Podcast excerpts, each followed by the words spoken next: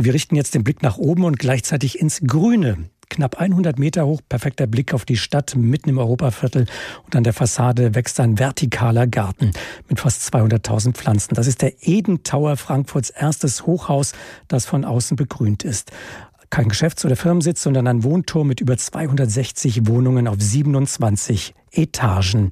Da kann eine Dreizimmerwohnung auch schon mal 3,2 Millionen Euro kosten. Trotzdem klingt ja irgendwie nach einem tollen Klima. Christoph Meckler ist Architekt aus Frankfurt und Gründer und Direktor des Instituts für Stadtbaukunst an der TU Dortmund und hält so etwas nicht für besonders nachhaltig. Und ich wollte ihm von ihm wissen, warum denn nicht? Es ist nicht nachhaltig, weil es zu viel Technik benötigt und die Investitionen, die nachher nötig sind, um das ganze Teil überhaupt in Schuss zu halten, sind immens. Ja, das ist nicht nachhaltig. Pflanzen wachsen auf dem Boden und nicht auf dem Turm. Nachhaltig also ist der Eden Tower schon mal nicht. Äh, einige sagen, der ist auch nicht sozial ausgewogen angesichts der stolzen Preise. Hat das Projekt der Wohntürme, unabhängig davon, ob sie begrünt sind oder nicht außen an der Fassade, hat das Projekt der Wohntürme in den Großstädten, äh, wo Grundfläche ja knapp und teuer ist, denn überhaupt keine Zukunft? Doch, natürlich. Es braucht auch Wohntürme. Wichtig ist aber, dass man versteht, dass Wohntürme nicht Stadt sind. Also das sind Teile, das sind Elemente der Stadt. Die Stadt besteht aus sechsgeschossigen Häusern mit einer Außenfassade, die individuell gestaltet ist, sodass sie für den Bewohner eine eigene Identität schafft. Und wir brauchen natürlich eine soziale Ausgewogenheit. Es muss jeder in der Stadt wohnen können und das geht nicht in Wohntürmen, sondern das geht vor allem in ganz normalen sechsgeschossigen Häusern, die einen Innenhof haben mit großen Bäumen begrünt sind und damit auch als sozialer Treffpunkt dienen.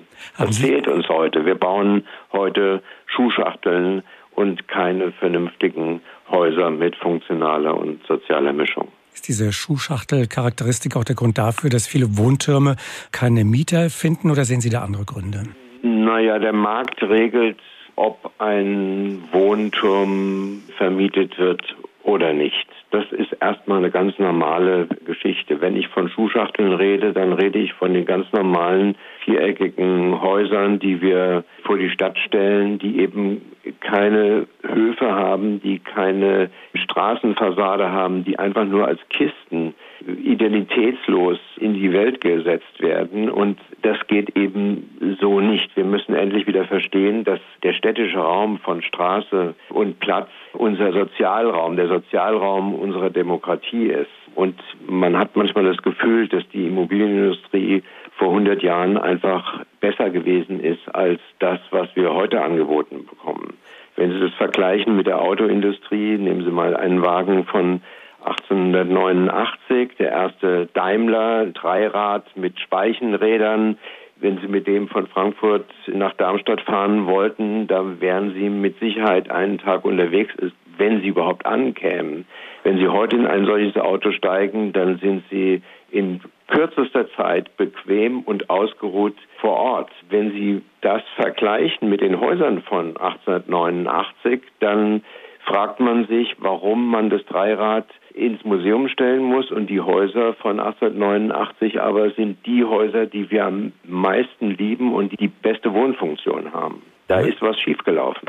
Diese Häuser mit der besten Wohnfunktion sind sehr gefragte Wohnquartiere, auch in Frankfurt, auch in anderen Großstädten. Äh, viele Normalverdiener können sich es aber gar nicht mehr leisten, äh, dort zu wohnen. Ja, auch nicht im Wohnturm oft, äh, weil auch dort die Mieten sehr, sehr hoch sind oder die Immobilienpreise, wenn man sich etwas kaufen möchte. Was droht denn der städtischen Gesellschaft, wenn man da nicht gegensteuert? Und wie könnte man gegensteuern? Ja, also wir müssen dichter bauen. Wir brauchen Häuser, die vernünftige, funktionale Mischung haben. Das heißt, dort muss gearbeitet werden und gewohnt werden. Wir brauchen eine soziale Vielfalt. Das heißt, es muss für jeden, egal ob er einen großen oder kleinen Geldbeutel hat, in der Stadt die Möglichkeit geben zu wohnen. Wir haben heute einfach das Problem, dass die Innenstädte, also die Städte des 19. Jahrhunderts, immer noch die beliebtesten Orte sind, weil die alle diese Qualitäten haben. Dort gibt es eben eine funktionale Mischung. Das heißt, dort wird gearbeitet in Gewerbehöfen und gewohnt in Wohnhöfen. Und wir haben eine soziale Vielfalt, weil es einfach kleine Wohnungen und große Wohnungen gibt. Und wir haben die Stadt der kurzen Wege in unseren alten Städten. Wenn Sie nach Bornheim, nach Sachsenhausen oder nach Bockenheim geht, da finden Sie alles zu Fuß oder wenigstens im Fahrrad erreichbar. Das ist eben in unseren Schuhschachteln vor der Stadt nicht möglich.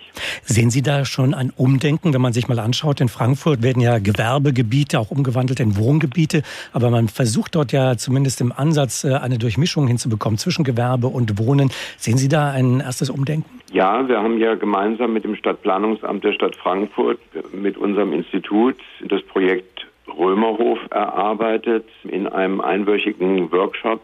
Dort wird gearbeitet und gewohnt an einem Ort und dort gibt es städtische Höfe und schöne Straßen, in denen man sich gerne aufhält, Straßen, in denen es Vorgärten gibt, in denen es große Bäume gibt. Sowas gibt es schon, das gibt es auch an anderen Stellen in Deutschland, aber eben noch viel zu wenig. Heute wurde die erste Grünfläche an der Fassade des Eden Tower in Frankfurt, einem Wohnhochhaus von knapp 100 Metern Höhe, angebracht. Der Frankfurter Architekt Christoph Meckler sieht das Konzept durchaus kritisch.